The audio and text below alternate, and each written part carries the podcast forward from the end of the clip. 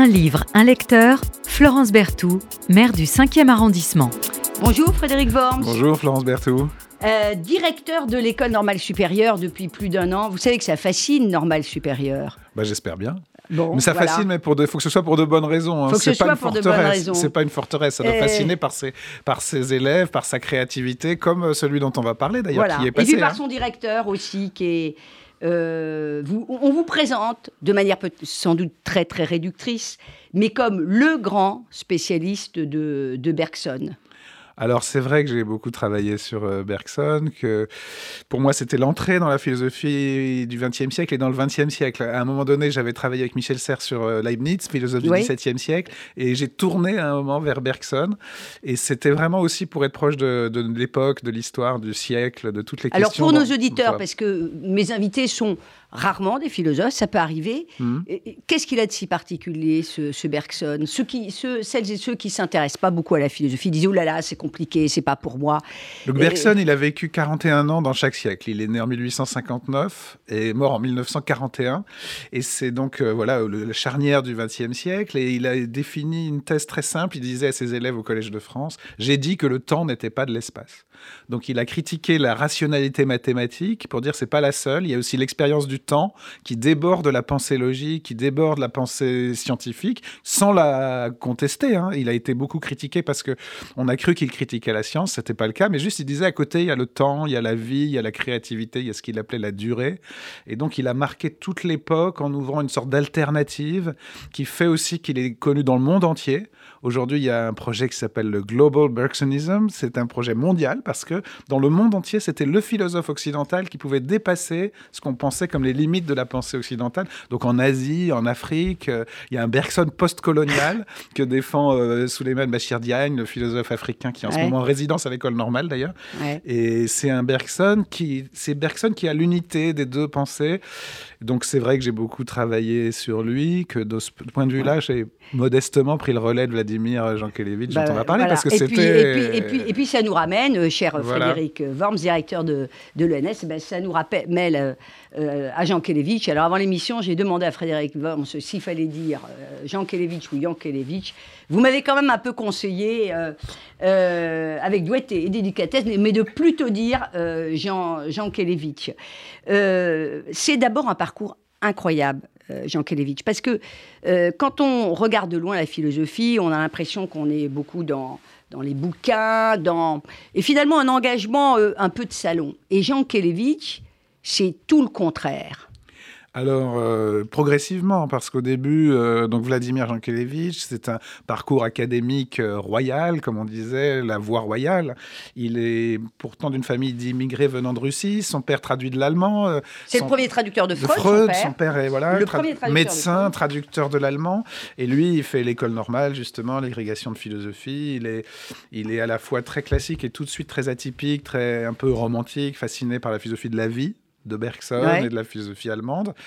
Et son engagement, bah, c'est un peu poussé par l'histoire, mais oui, ça va très très Quand même, vite. la Et- guerre, et, la euh, c'est guerre, pas- c'est pas, un planqué, c'est... la euh, guerre euh, le met tout de suite dans la résistance, fait pour lui une coupure euh, majeure. Est-ce qu'il se serait engagé comme ça sans la guerre? Sûrement, parce que quand même, il a Oui, aussi, même, en mai après. 68, il est professeur à la Sorbonne, mais il est dans les rues. hein. Oui, il est, il est dans est les rues. très, oui. Mais il y a avant aussi, enfin voilà. Il y a, puis y un va- engagement de Jankélévitch très important, et mais c'est quand même la guerre qui le. Et puis on va y revenir tout à l'heure, notamment euh, parce qu'on est sur, euh, sur RCJ, mais euh, il a été en 40 euh, euh, révoqué comme n'ayant pas la nationalité française à titre originaire, je, cite l'arrêté de révocation, et puis il sera destitué pour la deuxième fois en vertu du statut des Juifs en décembre 40, parce que Jean Kelevitch est juif, un juif athée, agnostique, Un juif mystique athée, mystique agnostique. C'est-à-dire qu'il y a une sorte de, chez Jean Kelevitch, de conciliation de l'agnostique, c'est-à-dire de pas euh, entrer dans une pratique, évidemment, pas non plus dans une croyance, mais quand même, il y a une forme de mystique de Jean de mystique. Il définissait la mystique d'une façon ma- magnifique, qui moi m'a toujours euh, fasciné. Il disait la mystique, c'est le réalisme du mystère. C'est-à-dire, C'est la thèse selon laquelle il y a du mystère. Et par exemple, il disait sur la mort, la mort n'est pas un secret, il n'y a pas de secret, mais c'est un mystère. Ouais. C'est incroyable parce que Donc c'est la réalité du ouais. mystère et de ce point de vue, il rejoint d'ailleurs toutes les mystiques. C'est-à-dire que ça ne le gêne absolument pas de passer de la mystique juive à la mystique Mm. chrétienne. C'est un, il, il emprunte beaucoup aussi à la mystique russe. Il a un rapport très très fort à la Mm. Russie, d'autant plus qu'à un moment, il rompt avec l'Allemagne radicalement. Mm. Et Il y a un grand geste de Jankélévitch qui est après la guerre de dire Je ne ferai plus de philosophie allemande, alors qu'il a fait une thèse secondaire sur Schelling. Ouais. Je ne jouerai plus de musique allemande. Ouais. Il dit Schubert n'y est pour rien, mais je ne peux plus jouer Schubert. Ouais. Ce grand, grand, grand. euh, euh, Un geste très radical, Grand hein. musicien, et voilà. Et, et- et- et cette, euh, ce rapport euh, au religieux, euh, au, au- au- au mystère, euh, Eric Emmanuel Schmitt, qui a été le parrain du festival Quartier du Livre, dont vous allez, euh, Normal Stup est aussi euh, un partenaire, euh, vient de sortir un bouquin qui s'appelle Le défi de Jérusalem, et il dit exactement ça. Ah il oui. revient sur ce côté euh, euh, mystique, d'ailleurs euh, liant les religions euh, entre elles et, et mettant de côté le dogme. Alors, on a longtemps présenté, on continue à présenter Jean Kelevitch comme le philosophe de l'instant. Comment vous pouvez nous expliquer à nous, Mhm. avec des mots accessibles, ce que c'est que la philosophie de l'instant et en quoi cette philosophie-là elle peut être porteuse d'une forme de morale euh, Jean Kelevitch, je le rappelle pour nos auditeurs, ayant euh, tenu pendant une trentaine d'années la pres- prestigieuse chaire de morale en Sorbonne. Oui, donc c'était un grand philosophe de la morale euh, avant et après la guerre. hein. Juste après la guerre, il publie un très important traité des vertus et évidemment la morale est au cœur de sa pensée. Alors il y a chez Jean Kelevitch un paradoxe qui est le paradoxe de l'instant. Et l'instant, euh, évidemment, il le sait. L'instant, c'est l'impalpable, c'est l'insaisissable. C'est-à-dire, euh, comme dit le vers du XVIIe siècle, l'instant où je parle est déjà loin de moi. Mm. C'est-à-dire, si vous voulez attraper l'instant, vous pouvez toujours essayer, c'est impossible. Ouais. Et il avait lu Bergson, il savait que l'instant, c'est le temps, c'est ce qui coule. Le temps, c'est ce qui passe. Et donc, l'instant, en un sens, ça n'existe pas. Sauf par convention. Je peux noter la date, il y a une horloge, etc. Mais en fait, c'est aussi l'inverse chez lui. Et l'instant, en fait, prend chez lui une réalité absolue. Euh, métaphysique peut-être, euh, l'expérience euh, sensible, immédiate, mais surtout morale. L'instant, c'est l'instant de la décision, c'est l'instant de l'action, c'est l'instant que je ne peux pas laisser passer. C'est aussi l'instant de la mort, l'instant fatal qui change tout. On dit l'instant, c'est rien, et en même temps, avant, après la mort, ce qui prend un instant, c'est le mystère de la mort. Mm. C'est avant, il y a quelqu'un, après, il n'y a plus. Ouais. Et là, cet instant prend une réalité tragique.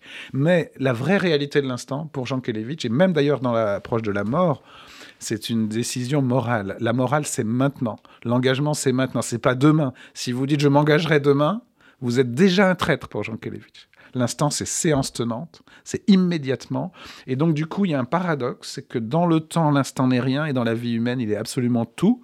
Vous- Essayez de rattraper le mot que je viens de dire, c'est trop tard, je l'ai dit. Là, la radio, par exemple, euh, c'est comme ça. hein. L'instant que l'instant prouve la réalité du temps, de la vie humaine. Vous pouvez à la fois pas le saisir et pas le reprendre. C'est la réalité du temps. Et un des grands défis, peut-être, c'est d'arriver à articuler comment je pense le temps et puis, euh, euh, et puis les instants de l'action. Oui, parce que la pensée, elle, va toujours raffiner, toujours sophistiquer, toujours compliquer, alors que la- l'action, elle, doit décider. Et c'est le tragique de l'instant. Euh, Jean Kelevitch, qui est plus existentialiste qu'on ne croit, avait beaucoup lu euh, Kierkegaard, qui disait euh, toute décision est folle. Parce que la décision, c'est une. euh, Si on pèse sans fin les raisons, on décide jamais, et à un moment, il faut trancher. Donc la décision, c'est de trancher. En revanche, pour penser l'instant, comme vous le disiez, il faut une dialectique très subtile. Voilà. C'est pour ça que Jean Kelevitch est paradoxal, parce qu'il a des intuitions très simples, mais des textes très compliqués. Des, et des textes parce qu'il est dialecticien, pour montrer la réalité de l'instant, il va vous montrer pourquoi on se trompe, pourquoi elle nous échappe, etc. Et sur la mort, par exemple, si vous ouvrez le livre qui s'appelle La mort, La mort. qui est un grand livre, hein, évidemment, euh, il dit tout le temps, il n'y a rien à dire sur la mort. La mort, c'est un mystère. Et pourtant, le livre fait sept- Et- 700 pages. Et le, pa- et le livre fait de Voilà. 700 pages. Alors, Il tourne autour. les, les- les écrits, hein, euh, le traité des vertus, euh, le je ne sais quoi, le presque rien, la mort, enfin on va pas tout citer, mais il faut aller peut-être euh, regarder ces textes, mais à l'aune aussi voilà, d'exégèse, si j'ose dire, d'exégète, pardonnez-moi, tel, tel, tel que vous. Vous avez dit quelque chose de très très rapide tout à l'heure, donc j'aimerais bien que vous y Ah bah, reveniez. vous avez dit, vous, vous avez dit euh, Jean Kelevitch était beaucoup plus existentialiste euh, qu'il n'y paraissait. Alors, il faut juste revenir sur euh, quand même une querelle, et puis ça va nous ramener euh, sur en quoi il est en contemporain, qu'est-ce que l'engagement, etc. C'est qu'il a été très critique, d'où votre, votre allusion rapide, envers la génération existentialiste qui a dominé l'après-guerre. Disait-il avec une forme d'intransigeance euh, dogmatique.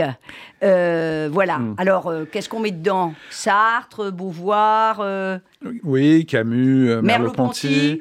Alors, Jean Kelevitch a deux reproches vis-à-vis de l'existentialisme. Et ils sont, ils sont étonnants, en fait. Et le premier, c'est que les vedettes de l'existentialisme, donc Sartre, euh, Merleau-Ponty, qui ont, euh, il leur reproche, euh, le deuxième reproche va être politique sur la guerre, mais en plus, il va reprocher à Sartre d'avoir réussi à, percer, au fond, pendant la guerre. L'être et le néant de Sartre paraît en 43. En 43, Jean Kelevitch est dans la clandestinité. Lévinas est dans un camp, un stalag en, Allemagne. Hein. Voilà, Lévinas est dans un stalag, quand Guilhem est dans la résistance. Donc au fond, on reproche à Sartre d'avoir fleuri en pleine guerre. Et en même temps, avant le critique politique, il faut prendre un, reproche philosophique. Il leur reproche aussi de l'avoir méconnu, lui. Lui qui aurait anticipé l'existentialisme, qui en un sens est vrai. Dans les textes des années 30, Jean Kelevich rompt avec Bergson. Bergson, c'est une métaphysique de, de l'être, de la vie avec un grand V, qui, au fond, euh, bien sûr, fonde une philosophie de la liberté. Mais pour Jean Kelevich, ce qui est premier, c'est le sujet humain, c'est sa décision, c'est l'instant où on s'engage, sans fondement, sans, filet en quelque sorte. Et ça, c'est le cœur de l'existentialisme. C'est de dire que, comme Sartre le dira, toute décision engage toute l'humanité.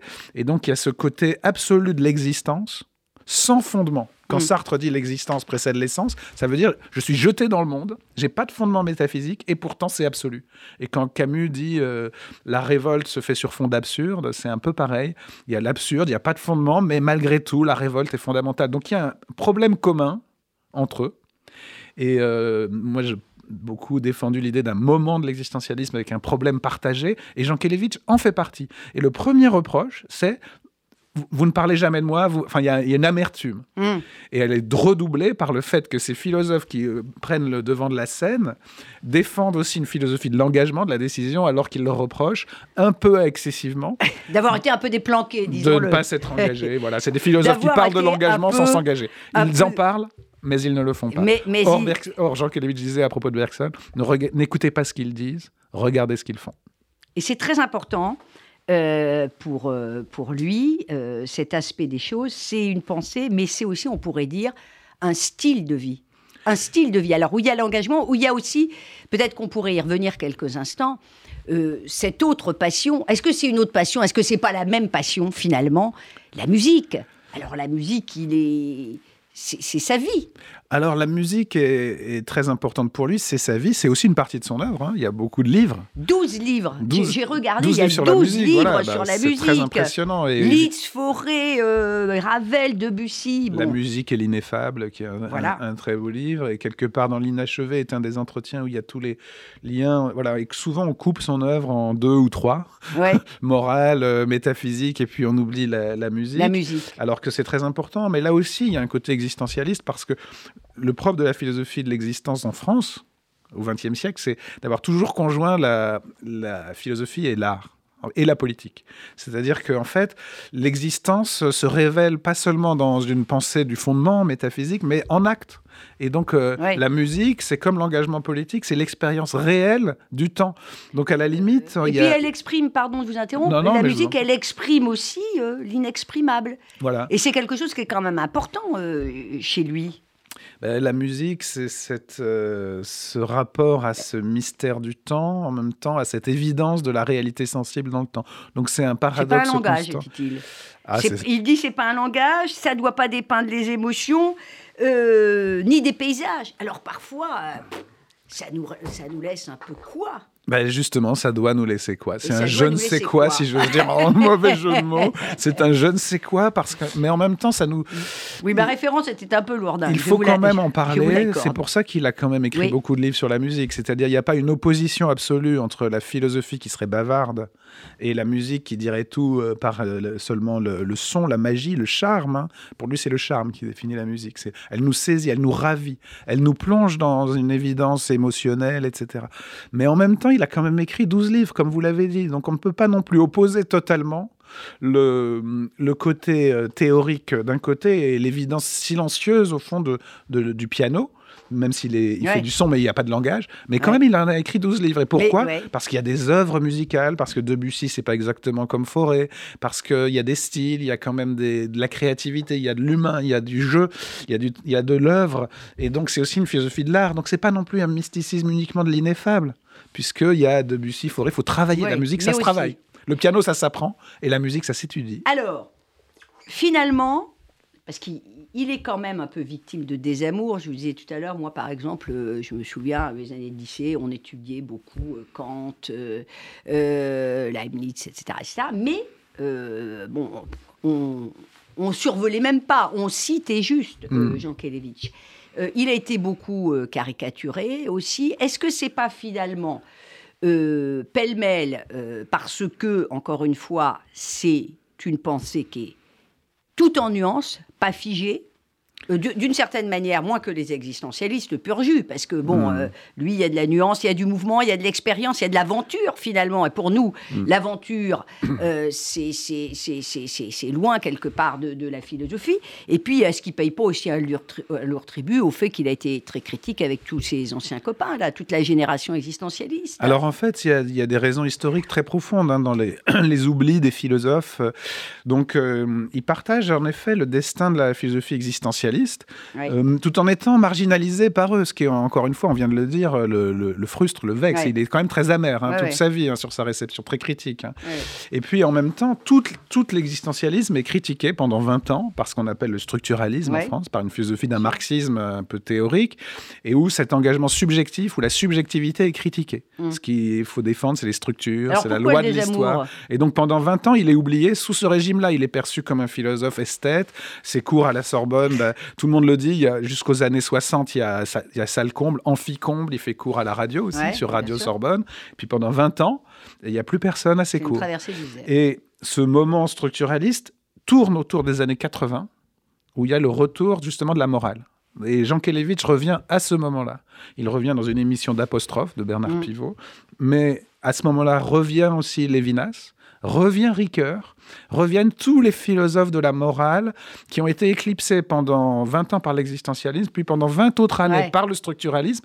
Et là, tout à coup, et, je pense qu'on vit aujourd'hui ce retour de la question de la morale. Il y a eu aussi la question du, crime nazi. Tout ça est lié. Ça revient dans les années 80 avec euh, la question de la vie aussi et de la mort. Et donc, Jean Kelevich est redevenu ce qu'il était. On arrive vers le, philosophe de notre temps. De l'émission. Et j'aimerais bien que vous nous disiez euh, fondamentalement en quoi il est contemporain. Vous avez fait euh, un très beau papier euh, dans, dans l'Erne, puisque vous êtes venu nous parler de, ce cahier de l'Erne spécial, hein, Jean Kelevitch, qui rassemble d'ailleurs beaucoup de textes inédits, des enregistrements qui ont été retranscrits, et puis des grands penseurs comme vous qui, qui écrivent sur Jean Kelevitch. Euh, en quoi il est pleinement contemporain. Et vous, écrivez à un moment donné, Jean Kelevitch fut pleinement contemporain, parce qu'on lui a souvent reproché de ne pas l'être, euh, fut pleinement contemporain, et il y a un moment où son acte fut suivi des faits et où il va faire basculer l'époque, c'est euh, ben, le 3-4 janvier 1965. Voilà, et sur RCJ, ça prend une résonance tout à fait particulière. Ce que vous allez nous dire. Oui, alors euh, un mot d'abord sur ce cahier de Lerne qui est passionnant, hein, qui est un volume important, euh, comme vous venez de le dire, où il y a plusieurs générations de lecteurs de Jankélévitch, et notamment les jeunes aussi. Il y a eu des doctorats très importants ces dernières années sur Vladimir Jankelevitch, Pierre Alban Guinfolo, qui est un des co-organisateurs du volume. Donc c'est vraiment un volume que je conseille à tout le monde où on peut circuler entre des textes très simples, des entretiens je politiques. Le à la radio pour ceux des... qui... Voilà, Formidable. En plus c'est beau, les, pages, c'est très agréable. Il y a des très belles photos, il y a des très beaux documents, c'est un très beau recueil. Et euh, c'est vrai que quand euh, euh, Pierre Alban Guinfolo m'a demandé de faire un texte, voilà, j'ai pris Jankelevitch contemporain. Un philosophe de l'instant, normalement, doit être contemporain. Le contemporain, ceci dit, c'est pas l'instant, c'est pas le simultané. Mmh. C'est-à-dire, on est Attention, toujours... pas de contresens. Hein. Voilà, donc le contemporain. C'est pas le zapping inconséquent et inconsistant. Le hein. contemporain consiste à définir le sens du moment présent et à y agir euh, là justement par la décision. Et Jean Kelevitch a eu toujours un décalage avec son temps. C'est un philosophe de l'instant qui, a, qui a eu du mal avec ses mmh. contemporains, toujours décalé, toujours un coup avant, un coup après. Voilà, même s'il s'est engagé pendant la guerre. Sauf une fois où en effet en janvier 65 se pose une question très importante pour l'histoire mondiale, en quelque sorte. On est 20 ans après la fin de la guerre, après Nuremberg, et il y a le risque que les crimes euh, contre l'humanité, qui avaient été définis à Nuremberg, les crimes du nazisme, deviennent prescrits. La prescription, c'est au bout d'un certain temps, on ne peut plus poursuivre un crime. Et ça fait partie du droit. Jean Kelevitch va le défendre d'ailleurs pour les crimes ordinaires, le, pardon, l'oubli, tout ça. Bon, mais il y a Parce que c'est aussi le philosophe du pardon, c'est ça qui est très important. Et, et, en 1965, il dit non, Non, parce que la Shoah, c'est le mal absolu, c'est un mal ontologique. C'est voilà, c'est un mal ontologique. Ça, ça, ne disparaît pas à 19 ans plus 364 jours et à 19 ans plus 365 jours. Ce crime-là doit rester un crime et on doit encore juger parce que précisément on voudrait bien pardonner, mais là il y a une limite du pardon. D'abord mmh. parce que les criminels ne le demandent pas n'ont jamais demandé pardon. Donc il y a de l'impardonnable. Et ce philosophe du pardon dit, il y a quand même de l'impardonnable. Ce philosophe dit, de l'amour dit, l'amour est fort comme la mort, mais la mort est forte comme l'amour. Et à un moment, il rencontre une résistance. Et donc, il, écrit un article dans Le Monde. Et 3-4 janvier, parce que Le Monde, est, comme vous le savez, est un journal qui paraît le soir et qui est daté du lendemain. Du lendemain. Et cet article sur l'imprescriptible fait date. C'est grâce à cet article que les crimes contre l'humanité sont devenus imprescriptibles. C'est grâce à cet article qu'il y a de l'imprescriptible dans le droit humain mondial. Dans le droit humain mondial. Donc, ça, vraiment, euh, c'est un tournant. C'est sans doute un tournant aussi pour, pour lui, le philosophe, mais c'est évidemment un tournant euh, pour. Euh, pour, pour l'humanité, pour l'humanité, on peut le dire, parce que quand même le, crime contre l'humanité, s'il était prescriptible, ce serait contradictoire. C'est une limite du droit humain et cette limite se marque dans le temps. Et c'est bien là l'essence même, je cite Frédéric Worms, du contemporain. Il faut nous lire un petit, une petite partie. Est-ce que je vous passe euh, ah ben, Alors attention, celui-là, celui il n'y a pas de photo, hein, on fait tout en direct. Hein, mais euh, voilà, il y a des textes, des textes magnifiques. Ce serait aussi euh, bien parce que j'ai euh, voilà. oublié mon volume chez moi. Et j'en profite pour dire euh, pour celles et ceux qui ne connaissent pas euh, Jean Kelevitch, euh, qu'il ben, y a des thèmes extraordinaires autour du mensonge. Voilà. alors les politiques ben, en prennent beaucoup pour leur grade, hein, parce que évidemment. le rapport à la vérité et cette difficulté d'être dans la vérité, c'est, dit-il, le drame, sans doute un des drames du pouvoir, de tout pouvoir d'ailleurs, mais qu'on utilise, on utilise le mensonge euh, pour affronter des situations difficiles, une forme de, une forme de violence. Donc lisez euh, euh, ces belles pages sur le rapport à, à, la vérité, tout, tout étant en nuance d'ailleurs, et puis, et puis le pardon, et puis la mort. Voilà. Alors, oui, lisez absolument ces pages euh, et vous serez surpris euh, par la variété des, engagements philosophiques de Jean Kelevitch qui tourne toujours comme tout philosophe. Hein. Il l'a repris de Bergson. Chaque philosophe a une idée. Donc il y a une idée, mais il ne peut pas l'exprimer. Donc il tourne autour. Donc il la développe. Et moi, j'ai été très frappé par beaucoup de découvertes dans ce volume. Et il y a le texte sur euh, la femme, prochaine et lointaine, la femme. Et justement, il, de, ce, de ce rapport à la femme qui est un peu daté, il passe à une philosophie de l'amour qui est très profonde. Et donc il dit l'homme a besoin de la femme. Donc là, on est dans quelque chose d'un peu daté et un peu rude. Hein. Et quand le besoin est satisfait, bonsoir. Ce n'est pas là de l'amour. Le besoin ne peut pas fonder un rapport. J'aime ce dont je n'ai pas besoin. Celui qui aime parce qu'il a besoin de compagnie, par exemple, ou parce qu'il a besoin d'un interlocuteur, parce qu'il a besoin simplement de faire la conversation, parce qu'il s'ennuie tout seul, celui-là n'aime pas et ce qu'il ressent ne mérite pas non plus le beau nom d'amour. Même l'amour devient suspect si j'en éprouve le besoin. Celui qui n'éprouve que le besoin de l'autre n'a pas connu l'amour. Alors je pourrais continuer, mais c'est l'idée évidemment que dans la relation amoureuse, ce qu'il appelle ici d'une manière magnifique le rapport qui relationne l'un et l'autre, mm. dans cette relation amoureuse, il y a quelque chose qui déborde l'objectif. il y a quelque chose qui est infini, quelque chose qui est mystérieux. Ça va bien au-delà, du rapport entre un homme et une femme. C'est pas la satisfaction d'un besoin, d'un besoin pulsionnel, d'un besoin sexuel, pour le dire, hein, parce que c'est ça à ça qu'il fait allusion. Hein. Donc l'amour déborde et déborde vers euh, la relation entre deux infinis. Et finalement, ce texte qui est un peu daté en apparence, l'homme et la femme, on sent que c'est un article, il répond à une question d'un d'un journaliste sûrement et la femme dans tout ça, si j'ose dire, bah, il le déborde vers les singularités, vers le mystère de l'autre, vers la question de, de cet infini euh, relationnel. Euh, merci beaucoup. Euh, l'engagement, c'est libérateur? Ah bah oui. Et, en quoi l'engagement est libérateur? Parce que, Parce que tout ce qu'on vient de, de, évidemment un peu survolé, quoique avec vous, bon, c'est toujours plein d'intelligence, donc ça nous rend plus intelligents. Mais en quoi c'est libérateur bah, l'engagement D'abord, il euh, faut que ce soit au nom de la liberté. Hein. C'est-à-dire il y a des engagements criminels. Le terroriste aussi s'engage. Hein. Voilà. Donc si je m'engage à tuer des gens, c'est pas libérateur. Donc il y, a forcément dans l'engagement une lutte contre euh, contre le mal justement. Et donc euh, un engagement qui se ferait pas au nom de l'émancipation, au nom de la liberté de tous, au nom de l'universel, serait dévastateur. Donc il y a des engagements dévastateurs, il faut le rappeler. Maintenant, l'engagement libérateur au nom de la liberté est aussi libérateur pour le sujet qui s'engage. Et le mystère de la liberté, pour Jean Kelevitch, c'est que si je réfléchis sur la liberté, bon, etc., une fois que je m'engage, je découvre ce qu'est la liberté. Et il y a un passage extraordinaire, je ne sais plus où, où il dit qu'après l'engagement, c'est presque impossible avant, la décision est tragique. Est-ce que je m'engage dans la résistance? Est-ce que je n'y vais pas? Une fois que je l'ai fait, je dis Ah bon?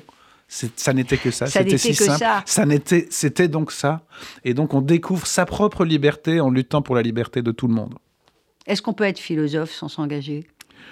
Je crois qu'à un moment, la question se pose pour chacun. Euh, c'est pas forcément un engagement constant, militant, euh, théâtre, théâtral. Ma, question, excusez-moi. À un moment donné, on ne peut pas. Et moi, par exemple, je vais vous dire un, exemple un peu modeste. C'est vrai que si j'occupe des fonctions dans une institution dans votre arrondissement, dans ce quartier qui est l'école normale. Directeur de Normal. Oui, c'est pas pour le. Pour, pour moi, c'est une forme d'engagement parce qu'aujourd'hui, je pense du temps de Jean Kelevitch, même euh, l'école normale, c'était une institution et on critiquait plutôt les institutions. Jean Kelevitch a été 68 heures prof à la Sorbonne dans la rue. Bien sûr. Aujourd'hui, c'est les institutions qui sont fragiles. Et j'ai l'impression de m'engager à travers l'école normale. C'est modeste, mais on prend des risques. On a une responsabilité, comme vous le savez, vous aussi. Bien sûr. L'engagement, c'est la responsabilité. C'est la responsabilité. mais je repose un peu différemment ma question, parce que ça, c'est Frédéric Worps. Est-ce que on peut appeler philosophe quelqu'un qui ne s'engagerait pas quel que soit l'engagement. Comme je vous l'ai dit, à un moment donné, chacun va être rattrapé. Donc oui, non, je répondrai clairement non.